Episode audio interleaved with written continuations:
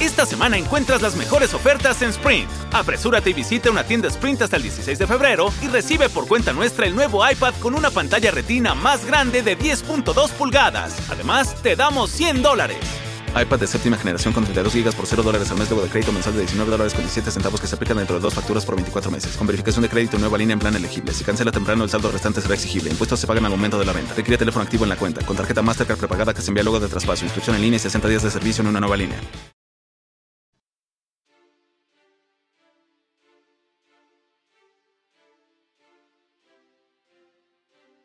Hola gente que nos escucha, bienvenidos a otro miércoles en Libro Claroscuro.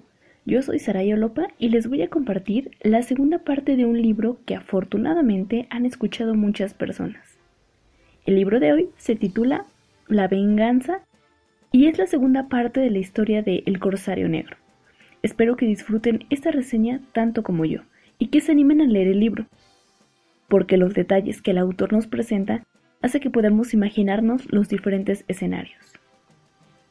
Primero vamos a recordar que el final de la primera parte de la novela titulada El Corsario Negro es cuando llegan a la casa de Pedro, también un filibustero. Este le dice al corsario que ya tiene ocho barcos y 600 hombres que están dispuestos a participar en la venganza del Corsario Negro y que si él desea pueden partir a la mañana siguiente.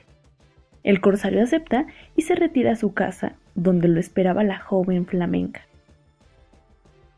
Cuando llega se da cuenta que ella hizo la cena y lo esperaba para cenar juntos. Él estaba muy sorprendido y se sienta frente a la mesa. Le comenta que cómo sabía que él regresaría. Ella le contesta que por corazonadas. Entonces empiezan a cenar y bueno, el corsario le informa que a la mañana siguiente saldrá de nuevo al mar a conseguir esa venganza que tanto está buscando.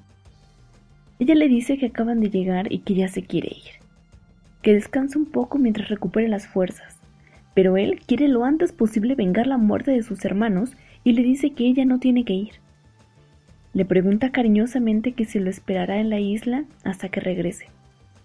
Él teme que se vaya de su lado y ella contesta que lo va a esperar, que la acompañará donde vaya, pero él se niega a esto último, ya que le confiesa que teme que la vean a bordo de su barco y que su destino ya está escrito. El corsario se da la vuelta y se dirige rápidamente a la casa de Pedro, alistando todo para partir a la mañana siguiente. Al día siguiente salen al mar rumbo a Maracaibo, en donde pretende el corsario negro atrapar a Van Gult, y a pesar de ordenar a la joven flamenca que no subiera al barco, el corsario se da cuenta de que va a bordo, ayudándola a esconderse varios de los tripulantes. Es una gran sorpresa para el corsario, porque cuando se quedan solos, en el camarote, la duquesa le pregunta al corsario cuál es esa venganza de sus hermanos de la cual le ha hablado demasiado. A lo que éste contestó que el gobernador los traicionó hace muchos años y los hermanos lograron escapar. Sin embargo, todos tomaron caminos diferentes en sus vidas, pero tenían algo en común, matar a Van Gulp por haber traicionado a la tripulación pero no resultó como ellos lo esperaban, pues el gobernador logró atrapar y ahorcar a dos de sus hermanos, y el corsario negro juró que cobraría venganza de sus hermanos, matando a Van Gult y a toda su familia. Al escuchar esta historia, la duquesa se ponía nerviosa, pues ella, desde pequeña, había escuchado una historia similar por parte de su padre. Cuando llegan a Maracaibo, llegan a invadir la ciudad y a saquearla, pero el corsario, Carmox, Van Stiller y el africano se dirigen hacia el edificio del gobernador con la esperanza de sorprenderlo. Cuando llegan se encuentra que todo está vacío. El gobernador ha escapado, pero se encuentran a un español que, tras la persecución en el bosque, le perdonan la vida. Esta escena es de la primera parte del libro. El español le dice al corsario que le ayudará a encontrar al gobernador, ya que éste le mandó a azotar por haber ayudado en su momento al corsario. El corsario acepta la ayuda y se dirige hacia Gibraltar, y para ello tiene que atravesar la selva, en persecución del gobernador. Llegan a un río por donde, asegura el español, pasó el gobernador con sus soldados para no dejar rastro de su paso. Con un poco de miedo por las serpientes, cruzan el río y de repente parece como si los atacaran. El corsario y sus filibusteros se colocan en posición de ataque, mientras que el español, atacado de la risa, les explicaba que no son balas, sino frutas que contienen semillas adentro y que al estar maduras se caen de los árboles y explotan, haciendo parecer una lluvia de balas. Entonces siguen su camino y descansan por la noche. En el gran silencio de la selva escucharon ranas y un maullido que les hizo temer. Era un puma que atacó al catalán, y este al gritar ayuda, el corsario clava la hoja de la espada en el jaguar, pero solo lo hiere ya que corrió al sentirse amenazado. Sin embargo, el español solo sufrió un gran susto, pues el puma no le dio tiempo de morderlo. Descansaron muy poco y esperaron al amanecer para continuar su camino. El catalán que conocía de árboles les comenta que hay un árbol que al cortarlo parece como si diera leche y que en esos momentos no les quería nada mal probarla. Así que corta unas ramas del árbol de la leche que les sirvió también como reserva para más tarde. Durante el camino por tierra encuentran de nuevo al jaguar, que la noche anterior los había acechado. Pero ahora su presa era un jacaré. Los filibusteros y el español se detienen para ver la ardua lucha entre los dos animales, viendo los zarpazos del jaguar que deja sin un ojo al jacaré y las mordidas de este que deja sin cola al jaguar. Finalmente triunfando el jaguar, un increíble espectáculo. Siguiendo con la persecución en la selva, Carmux escucha pequeños pasos. Creen que alguien los vigila, pero cuando se da cuenta de que es un animal de pelaje negro y rojizo, lo persigue con la intención de obtener la comida del día. Pero este animal se defiende emitiendo un aroma muy penetrante. Es un zorrillo. El catalán y el africano consiguen ramas de ciertos árboles para prenderle fuego y que Carmux se ahumara para poder quitar el desagradable aroma. Más adelante se encuentran en un pantano a varios soldados muertos del ejército de Bangult, hundidos por el fango y flechas lanzadas por indios. Ahora ellos son el siguiente reto. Siguieron el paso cuando de repente suena que alguien emite sonidos con una flauta y lanza flechas. Ahora sí los atacan, pero entre la espesura de la selva no logran identificar a los indios. Los filibusteros y el catalán se refugian en un árbol caído utilizándolo como trinchera, esperando que los indios aparezcan para atacarlos. Cuando de repente aparece solo un indio que les dice que es un indio de la tribu de los arahuacos, que les dice que la selva es de su propiedad y que se fueran porque si no los van a matar.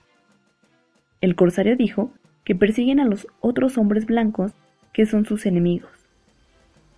El jefe de los arahuacos le dijo que se retiraran porque provocarían la guerra, y el corsario menciona que no les hará daño. No a ellos, que solo le interesa capturar a su contrincante. Le ordena bajar las armas a sus filibusteros para que no sean ellos los que inicien la guerra. Entonces los indios tampoco atacan. Continuaron la persecución y se encuentran con un campamento de indios que habían atrapado a algunos soldados del gobernador y que tenían amarrados para asarlos. El catalán le pide al corsario que al ya no poder salvar a sus camaradas, por lo menos le dieran santa sepultura. El corsario acepta y atacan a los indios, matándolos a todos y enterrando a los soldados rápidamente, ya que más indios se acercaban. Los filibusteros se alejan un poco y al poder huir más lejos por temor a ser emboscados, se suben a un árbol para esconderse. Y desde lo alto veían cómo los indios veían a sus compañeros muertos y enojados, gritaban y buscaban a los responsables. Mientras, en el árbol, Carmux estaba en una situación peligrosa, ya que entre las ramas logra ver unos ojos amarillos de algún animal que lo acecha. Carmux le informa a sus compañeros que hay un animal que no lo deja de mirar. Los indios se dispersaron para encontrar a los culpables y a cierta distancia el animal que acechaba a Carmux se lanza contra él el africano le da un golpe con un tronco al animal que lo tira del árbol. Cuando los filibusteros bajan, encuentran al animal y el catalán lo identifica como maracayá, un gato grande que caza pájaros. Al continuar con la persecución, se encuentran con otro soldado caído que fue herido por flechas de indios y que el ejército de Van Gogh abandonó. El catalán identifica que es un camarada suyo y que lamenta verlo en ese estado. También logran identificar que ha sido desangrado por un pájaro grande que chupa sangre muy parecido al vampiro. Esa noche los filibusteros no pudieron dormir por temor a ser chupados por los pájaros. A la mañana siguiente, siguen el camino por la selva y escuchan a un par de hombres que piden agua. El catalán nuevamente los logra identificar como soldados del gobernador, los cuales estaban muy heridos, a punto de morir. El corsario les pregunta que hacia dónde se había dirigido Van Gould, y le responden que va hacia el mar, que hay un indio que los acompaña y que sabe dónde hay chalupas para cruzar. El corsario no quiere perder más tiempo y ordena ir de inmediato. Pero el español no quiere abandonar a sus compañeros y se queda con ellos hasta que muere. El africano también le hace compañía.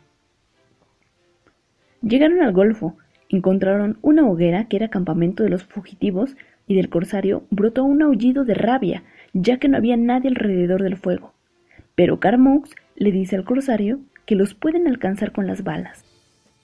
Los tres filibusteros se precipitaron a la playa montando sus fusiles. Van gritó el corsario. Detente o eres un cobarde. Y uno de los cuatro hombres lanzó fuego. El corsario, lleno de rabia, ordena fuego sobre ellos. La canoa se alejaba y los filibusteros seguían en tierra. Y Carmaux encuentra una canoa en la arena y sigue al gobernador sobre las aguas del Golfo. Durante el camino, el corsario y sus tripulantes apuntaban hacia la chalupa del gobernador, pero este, para agilizar, mató a dos de sus hombres, quedándose solo con el indio, que era la guía. Y al encontrarse a unos cuatrocientos pasos, se levantó el corsario y montando el arcabuz, gritó que se rindiera nuevamente. Pero el gobernador no contestó. Disparó, pero mató ahora al indio.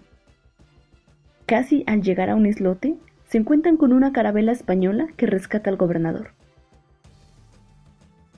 Cuando los filibusteros llegan al islote y se esconden bajo el tupido ramaje de los árboles, llegan a la cumbre durante dos horas de arduo trabajo al abrir paso con los sables, ya que alrededor solo había maleza y rocas. Los marineros del gobernador no se atrevieron a entrar a la maleza por miedo a una emboscada, así que acamparon en la orilla mientras los filibusteros los miraban desde arriba y planeaban cómo escapar. Ahora los tenían acorralados a los filibusteros. Ellos, al no ver posible escapatoria, deciden atrincherarse y buscar un poco de alimento, mientras el africano, Van Stiller, Carmux y el catalán encuentran un lago que lo envenenan con unas frutas llamadas niku, que provocan muecas y contorsiones. Cuando llega la hora de que el ejército del gobernador ataque a los filibusteros, estos escuchan que muchos de los soldados se quejaban por haber bebido agua. Su estrategia para disminuir el número de soldados tuvo resultado. Pero no solo eso hicieron, sino que les lanzaron rocas desde lo alto para derrumbar y poder escapar de la isla. Cuando anochece, el corsario le dice a sus filibusteros que deben escapar, ya que el gobernador los emboscará por la noche. Entonces, deciden avanzar y esconderse entre la selva. Mientras ellos se dirigían al mar, Van Gould y sus soldados subían para atacar a los filibusteros. Pero cuando llegan a la orilla, encuentran dormidos a un par de soldados de Van Gould y deciden no despertarlos ni matarlos. Pero estos se dan cuenta de que el corsario está escapando e intentan detenerlos, gritando que los filibusteros escapaban. De inmediato, Van Gould los alcanza con el barco, y a pesar de la gran cantidad de soldados del ejército del gobernador, los tres filibusteros el africano y el catalán, deciden pelear. Sin embargo, el gobernador logra atraparlos, subirlos a su barco y mantenerlos como prisioneros. La sorpresa del corsario fue que en aquel barco iba el conde de Lerma, quien era prisionero en la casa del notario, en la primera parte en el texto de El Corsario Negro, en la cual el corsario le perdona la vida. Y ahora es cuando el conde cumple su promesa de ayudar al corsario y a su pequeña tripulación, ya que al anochecer le da las llaves de las celdas y una chalupa para que puedan escapar del gobernador. El corsario queda agradecido y a mano con el conde. Media hora después, los tres filibusteros saltaban a tierra en una especie de bahía bastante amplia que se hallaba a unas 30 millas de Gibraltar, y desde ahí el corsario logra ver que se acerca la flota del Olonés que los va a rescatar.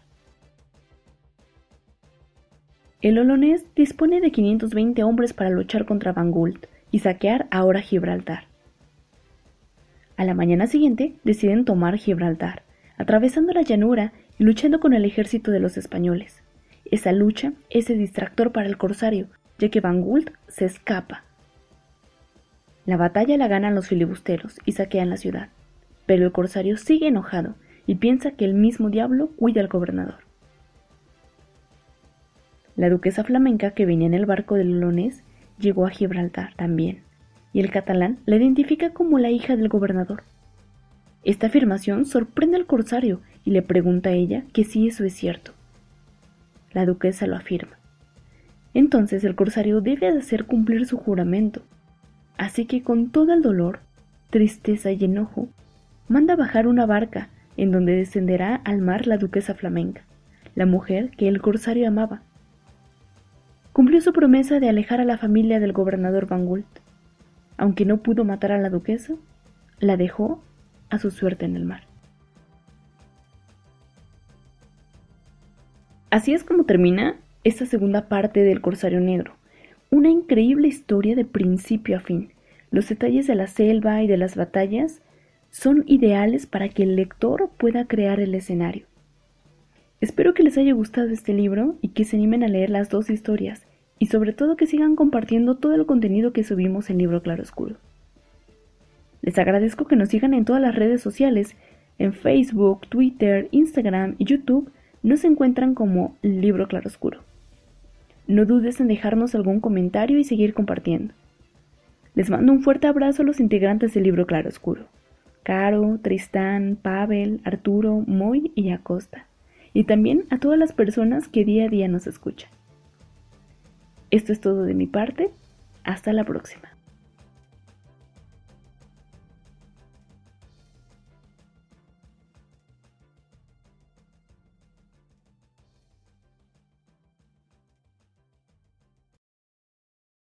Esta semana encuentras las mejores ofertas en Sprint. Apresúrate y visita una tienda Sprint hasta el 16 de febrero y recibe por cuenta nuestra el nuevo iPad con una pantalla retina más grande de 10.2 pulgadas. Además, te damos 100 dólares iPad de séptima generación con 32 GB por 0 dólares al mes luego de crédito mensual de 19 dólares con 17 centavos que se aplican dentro de dos facturas por 24 meses. Con verificación de crédito nueva línea en plan elegible. Si cancela temprano, el saldo restante será exigible. Impuestos se pagan al momento de la venta. Requiere teléfono activo en la cuenta. Con tarjeta Mastercard prepagada que se envía luego de traspaso. Inscripción en línea y 60 días de servicio en una nueva línea.